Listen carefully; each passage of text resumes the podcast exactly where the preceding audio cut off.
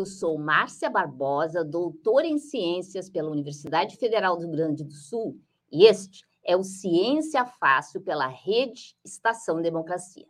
No programa de hoje, nós temos Marco Sepic. Ele é professor titular do Departamento de Economia e Relações Internacionais, vamos ver qual é a relação entre economia e relações internacionais, da Universidade Federal do Rio Grande do Sul. E aí, Marco, tu és gaúcho de onde? Tudo bom, Márcia? É um prazer estar participando do programa contigo e mais uma vez na rede Estação Democracia.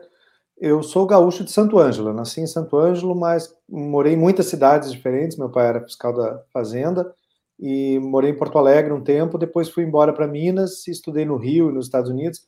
Então eu me considero assim um gaúcho da diáspora e meio mineiro. Mas eu estou de volta ao Rio Grande do Sul já fazem quase 20 anos. Conta aí um pouquinho de como é que foi a tua formação acadêmica e a tua experiência profissional. Eu comecei eh, estudando, fazendo licenciatura em História aqui na URGS, e depois, em 88, fui para o UFMG, onde eu concluí o curso de graduação em História, fiz um mestrado em Ciência Política, depois fui para o Rio de Janeiro, onde fiz um doutorado em Ciência Política.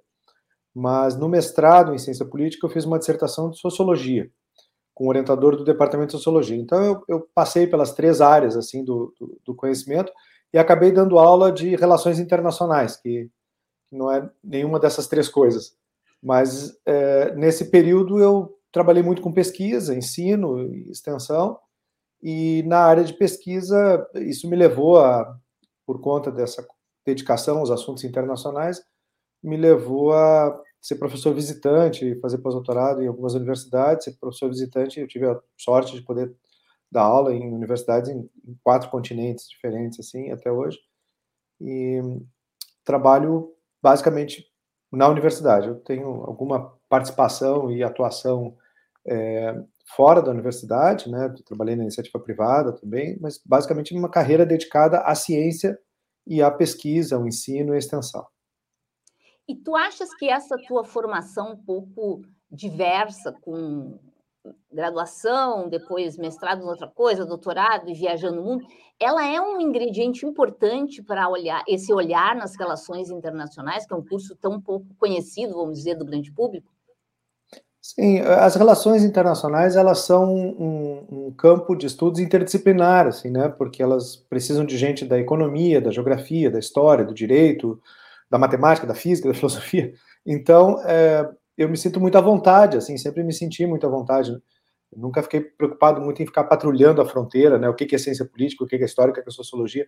Em parte pela natureza das ciências humanas, que, que funcionam um pouco diferentes, assim, da, da, da ciência da natureza, mas também por curiosidade pessoal, talvez por inquietação pessoal. Eu nunca me, nunca gostei de ficar é, preso nas caixinhas, né, de cada disciplina, assim.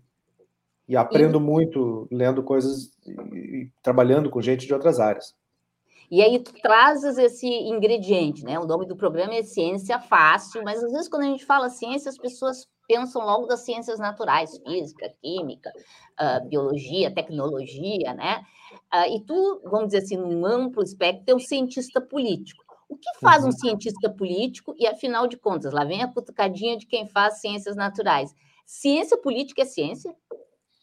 É, eu acho que ciência política é ciência, mas a gente tem que partir de uma visão do que, que é ciência uh, um pouco mais uh, moderna do que o, o, positivismo, simplesmente. Né? A ciência é a busca sistemática pelo conhecimento, com critérios de validação lógicos e empíricos, e no caso da ciência política, é uma ciência que estuda o poder, não só como é que a gente constrói poder, como é que, como é que acumula poder, mas também como é que a gente controla o poder. Então, ela é uma ciência que tem um, um, um conteúdo normativo, valorativo muito forte. Né? E isso, isso é distinto um pouco.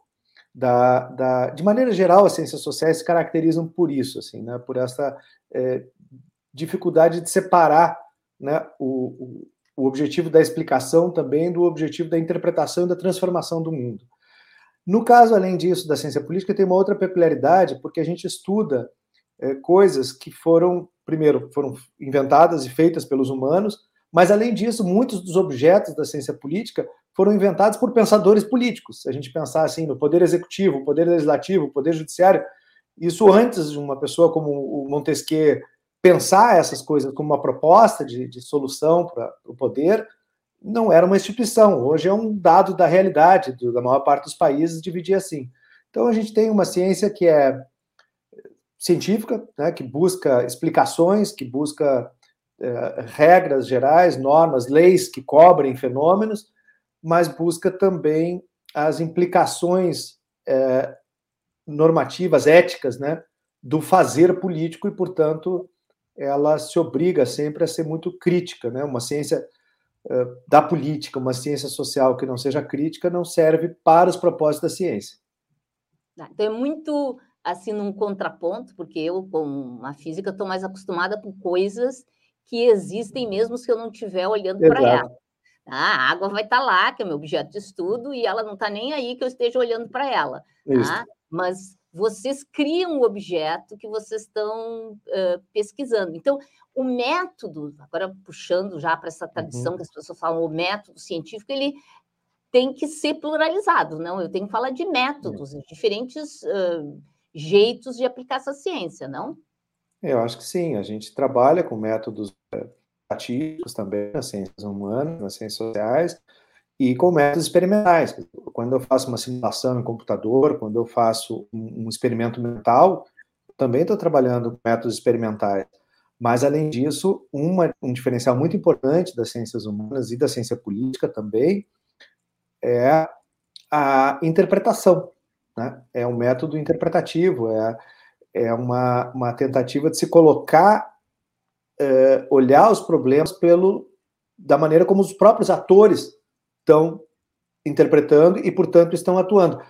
É, como a água não pensa, o, né, o, o sistema solar não está nem aí para a gente, nem as moléculas. Então, aqui no nosso caso, o átomo pensa, sente, e, e, nesse sentido é muito difícil manter aquilo que é a cláusula pétrea da ciência, é tudo mais mantido como está, a cláusula ceteris paribus, no nosso caso, ela, ela é praticamente impossível, porque você próprio altera o teu objeto, né? A gente ao, a, ao atuar e ao pensar e ao pesquisá-lo, a gente altera. Por isso que a preocupação ética é tão importante assim na ciência política, por conta das consequências das coisas que a gente que a gente diz, né, e, e das conclusões a que a gente chega. Ou seja, a própria medida, o próprio fator de tu estares, uh, por exemplo, agora nesse momento eleitoral, fazendo pesquisas sobre a eleição, pode ter, de um jeito ou de outro, interferindo no resultado do próprio processo. É, assustador, eu acho assustador isso. E quando eu é olho... fascinante também, né? e quando eu olho, uh, por exemplo, uh, no âmbito internacional, por exemplo, e as relações internacionais, elas também utilizam, também são ciência, elas também utilizam desse método, como é que funciona, como é que opera, né? Esse, esse outro ingrediente que, que é o olhar sobre as relações internacionais. É, as relações internacionais, então, são um campo, um campo multidisciplinar, como eu disse, e aplicado, né? Ela, ela talvez estude objetos menos puros ainda do que, do que as ciências singulares da, das ciências sociais, né? Ela precisa é, mobilizar conhecimentos que vêm da, da, economia, da geografia, da, do direito, da, da história, e muitas vezes isso cria desafios também de diálogo, né, entre as várias ciências, porque há, às vezes resultados que são incomensuráveis, assim, na, na, na maneira de compreender e, e conceber.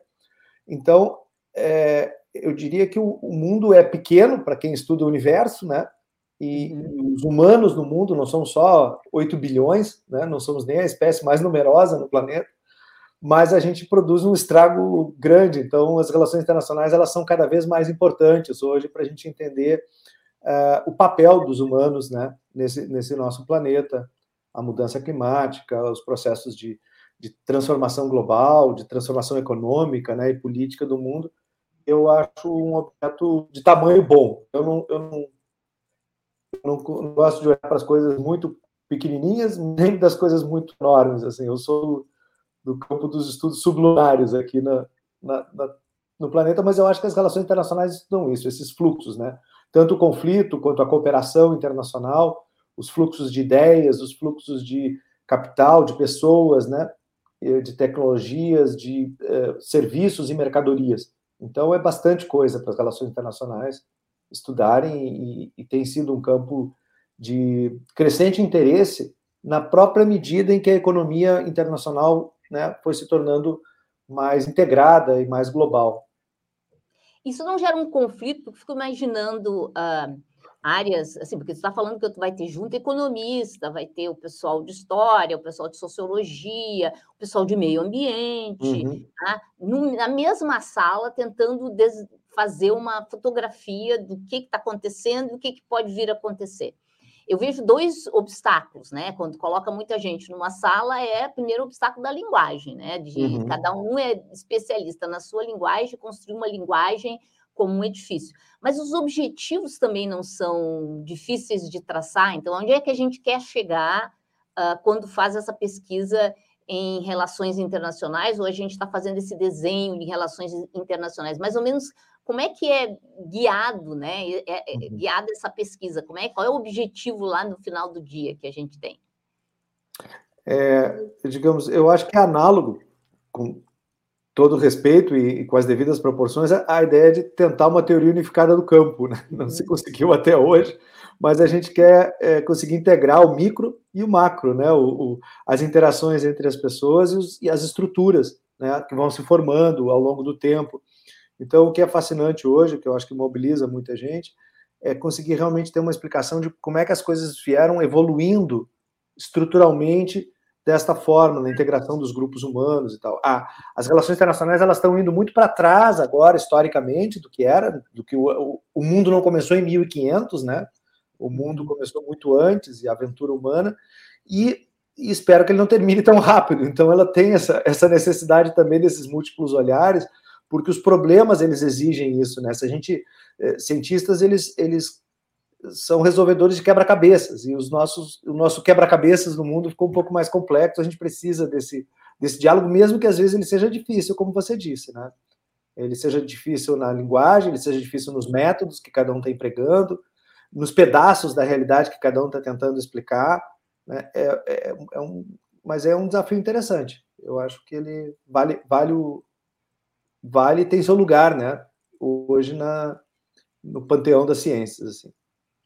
Vi lá no teu currículo que tu atuas em três áreas, né? Segurança internacional, inteligência governamental. Eu olho isso, inteligência governamental, olho alguns governos e acho que eles carecem dessa inteligência, e governança digital, tá? Uh, primeiro eu quero entender o que, que quer dizer cada uma dessas coisas e como isso se relaciona com relações internacionais e ciência política. Como é que esses uhum. três palavreados que quase me parece que estão me vigiando, né? Toda essa segurança, inteligência e coisa digital, como é que isso uh, se encaixa né, nesse panorama de relações internacionais e de ciência política? Como eu disse assim no começo, Márcia, é, a ciência política estuda o poder e estuda também como é que a gente pode controlar esse poder. Então, é, esses, esses desenvolvimentos tecnológicos e essas capacidades que o Estado foi adquirindo, mas também as empresas privadas, elas foram se tornando muito díspares em relação ao que os indivíduos, o que eu, você, né, qualquer um de nós nas nossas vidas consegue controlar. São atores muito mais poderosos e, portanto, a gente precisa estudar como é que eles se desenvolvem, o que, que eles são capazes de fazer e como é que eles usam esse poder. Do ponto de vista dos cidadãos, e essa dimensão crítica da ciência, a gente tem que estudar essas coisas também para impor limites, né? ver qual é a forma que a gente pode dar para que as finalidades sejam estabelecidas pelas pessoas e elas não sejam só uma peça numa engrenagem gigantesca, né, e que elas não têm controle mais sobre seus seus destinos. A transformação tecnológica, ela, ela atua nos dois lados, né? Ela atua tanto no lado da, da criação de novas capacidades e potencialidades de poder na sociedade, mas ela também nos permite, eventualmente, ter mais instrumentos para participar e para controlar o exercício desse poder. Então, eu acho que esses temas, embora eles sejam ásperos, eles sejam temas assim que dizem respeito aos conflitos e não muitas vezes a, a parte que não é a cooperativa, que não é não é de envidar esforços conjuntos para solucionar problemas, mas é como é que uns lutam com os outros, né, por mais poder, por menos poder elas são ásperas, mas elas fazem parte da ciência política e elas devem ser encaradas é, também pelos cientistas. Se a gente pudesse estudar só as coisas boas do mundo, né, só as coisas legais, eu ficaria super feliz. Eu, por, por injunções da minha vida profissional, eu acabei sendo desafiado um pouco por esses temas mais mais ásperos, mais difíceis, assim, que, que, que foge um pouco, né? Uma boa parte da ciência política, ela se caracteriza pelo estudo uh, das coisas normais do dia a dia, do, do funcionamento dos sistemas eleitorais, do, e, e eu estudo, digamos assim, quando as coisas dão errado. o que, que elas... Que, que a gente faz quando as coisas dão errado? Ou seja, só para ter um exemplo, assim, uh, tu vai falar de, de, de segurança uh, internacional. Isso tem a ver com, por exemplo, um país ir lá e espionar o outro país, é isso?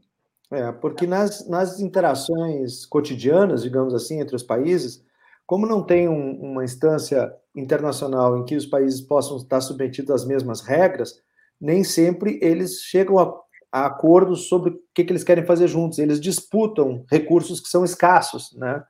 E, e eles usam instrumentos de poder para isso, tanto as Forças Armadas como outros instrumentos, os próprios serviços de espionagem, essas coisas.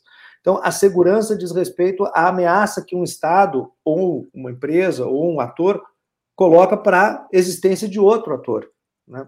A segurança tem a ver com isso. Então, a guerra da Ucrânia é um problema de segurança internacional, assim como, como as tensões é, em torno da negociação do comércio internacional. Mas eu estudo a parte que envolve o risco é, de uso da força, né, que é a segurança. Quem estuda mais a parte do desenvolvimento, a parte da cooperação internacional, eu, eu admiro e, e invejo um pouco, porque é, é, menos estressante do que ficar estudando as coisas que, que são mais violentas, assim, né?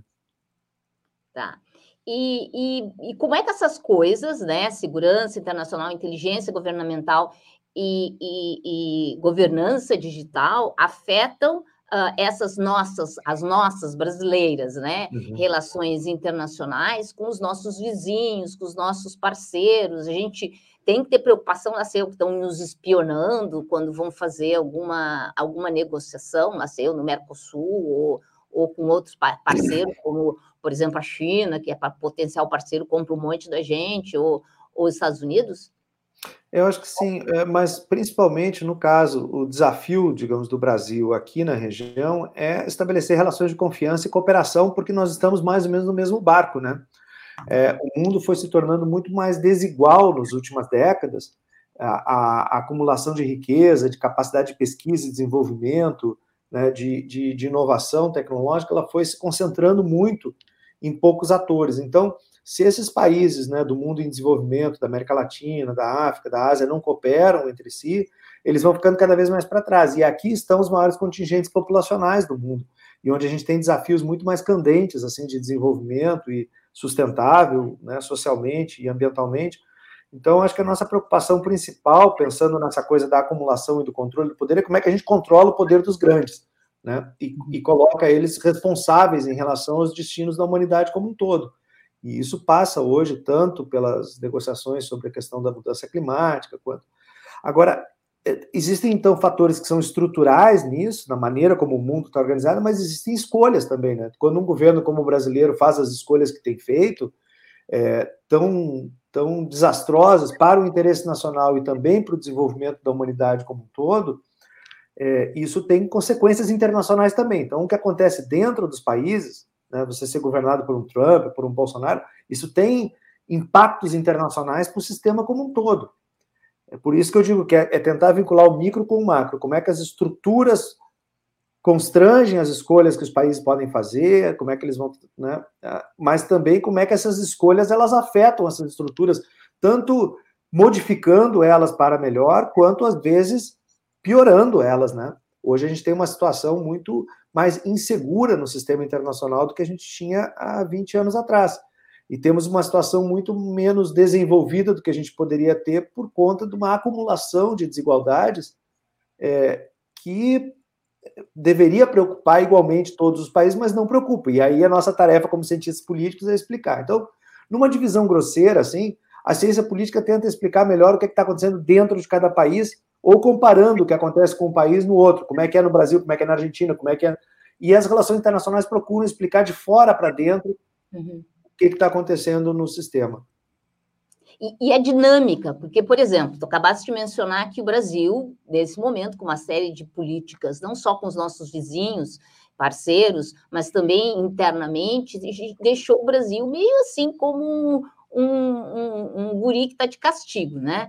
Uh, quão rápido é possível a gente retomar a, a, ter uma boa relação? Essa dinâmica de relações internacionais, ela possibilita uma dinâmica rápida, ou seja, temos esperança que podemos retornar a ter uma boa relação com os nossos vizinhos logo, ou com os outros países, ou ela é uma construção complexa e que é difícil retornar ao patamar que a gente estava há alguns anos? Vou te dar só um exemplo, Márcia. Em 2000, o ex-presidente Fernando Henrique Cardoso promoveu a primeira reunião de presidentes da América do Sul em 200 anos de independência. Nunca havia se reunido. Aí, quando o presidente Lula assumiu, em 2003, eles iniciaram o processo de construção de uma organização para que esses presidentes conversassem mais seguidamente.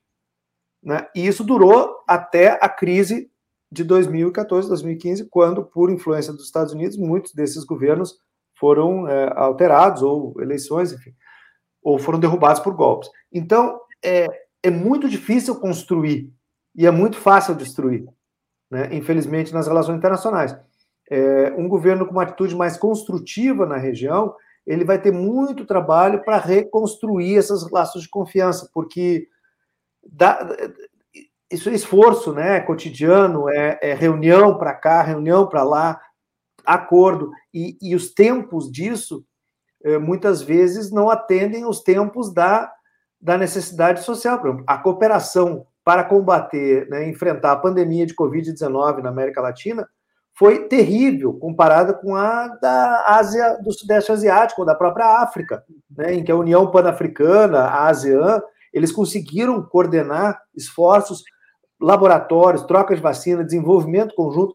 Na América Latina, a gente não conseguiu fazer nada disso. Então, a gente vê como faz falta né, uma ação internacional e como ela, como ela precisa ser cultivada e não pode ser tratada como uma matéria ideológica, assim, de, de um governo que, que sem nenhuma base científica, né, acha que, que dá para é, descuidar da ação internacional como, como o atual vem fazendo.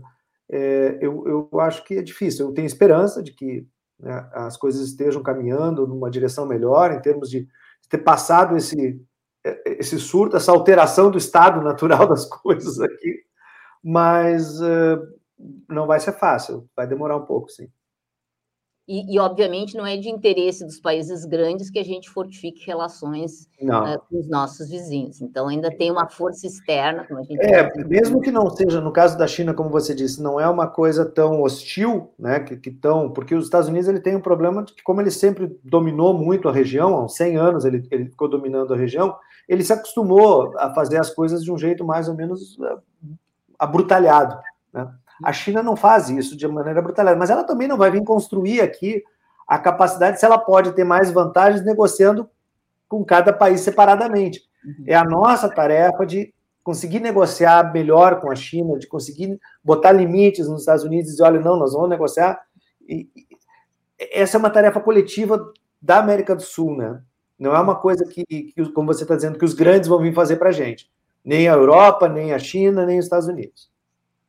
É, enquanto a gente fica tendo que ter a preocupação de nos fortalecer né, com os nossos vizinhos, a gente fica meio que de espectador, imagino eu, com conflitos como Rússia e Ucrânia, ou China e Taiwan.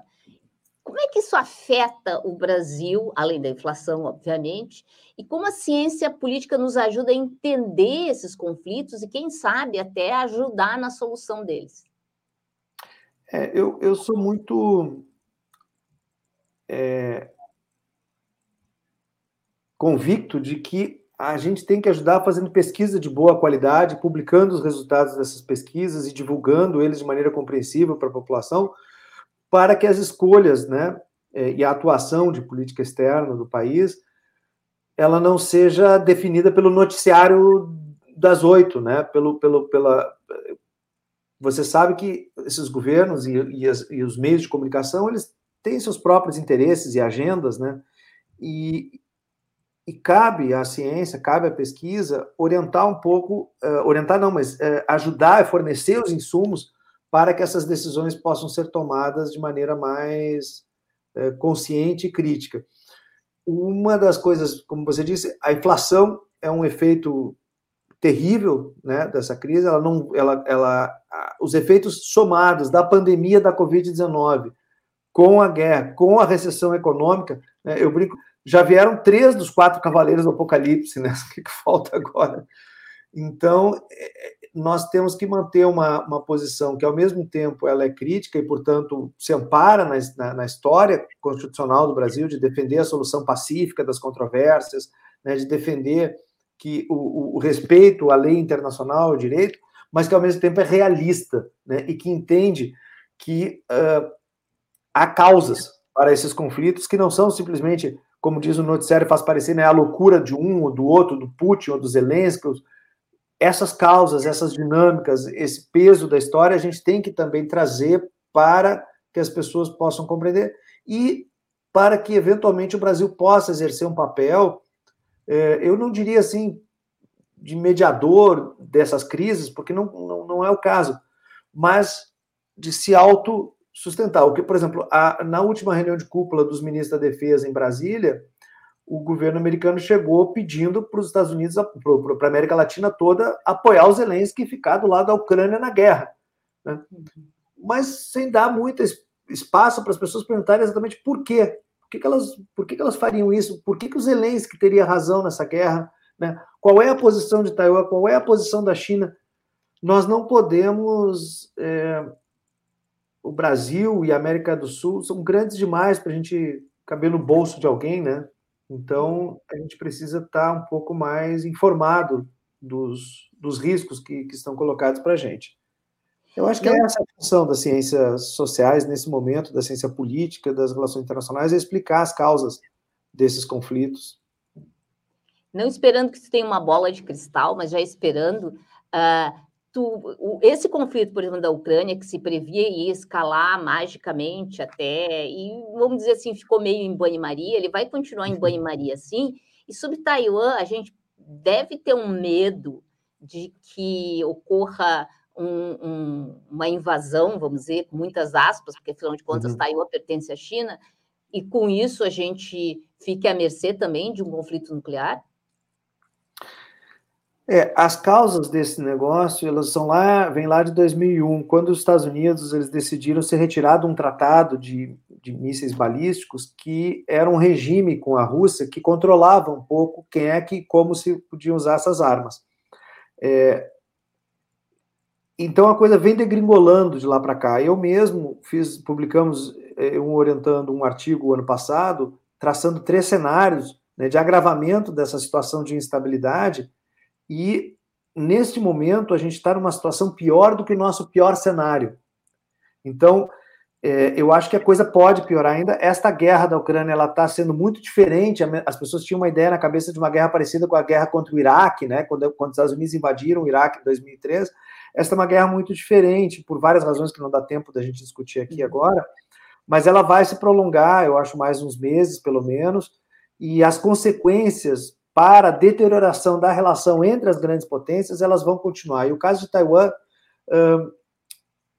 eu acho que por enquanto não vai acontecer, não, não, não, vai, não é rápido como aconteceu na Ucrânia, porque a Ucrânia não foi tão rápido, né? A Ucrânia foi deteriorando desde 2013 até a invasão em 2022. Mas o caso, o que está acontecendo agora em Taiwan é, é sério o suficiente. Isso tudo aumenta a, a responsabilidade, a gravidade do momento e demanda, né, é, também que a ciência política, as relações internacionais continuem fazendo seu trabalho. É, infelizmente, eu acho que ainda vai piorar um pouco, sim. Bem, a, a produção está me dizendo que o tempo está acabando. Então, rapidinho, um sonho profissional.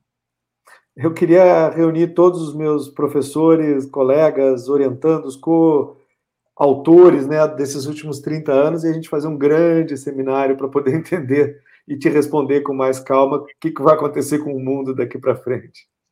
Uma coisa que tu sabe fazer, mas não está no teu currículo. É, é uma coisa pueril. Eu gosto de andar de bicicleta e gosto de ler poesia. Isso não entra no Lattes, né? Tem uma parte da vida que não cabe no currículo Lattes da gente. E um time de futebol. Essa é fácil, Márcio. Eu sou agnóstico assim em times de futebol, mas eu gosto de assistir Copa do Mundo. Ah, a, a, despeito do que fizeram com a nossa camiseta verde e amarela, eu gosto de assistir Copa do Mundo. Obrigada. Então, Obrigado a você, Márcia.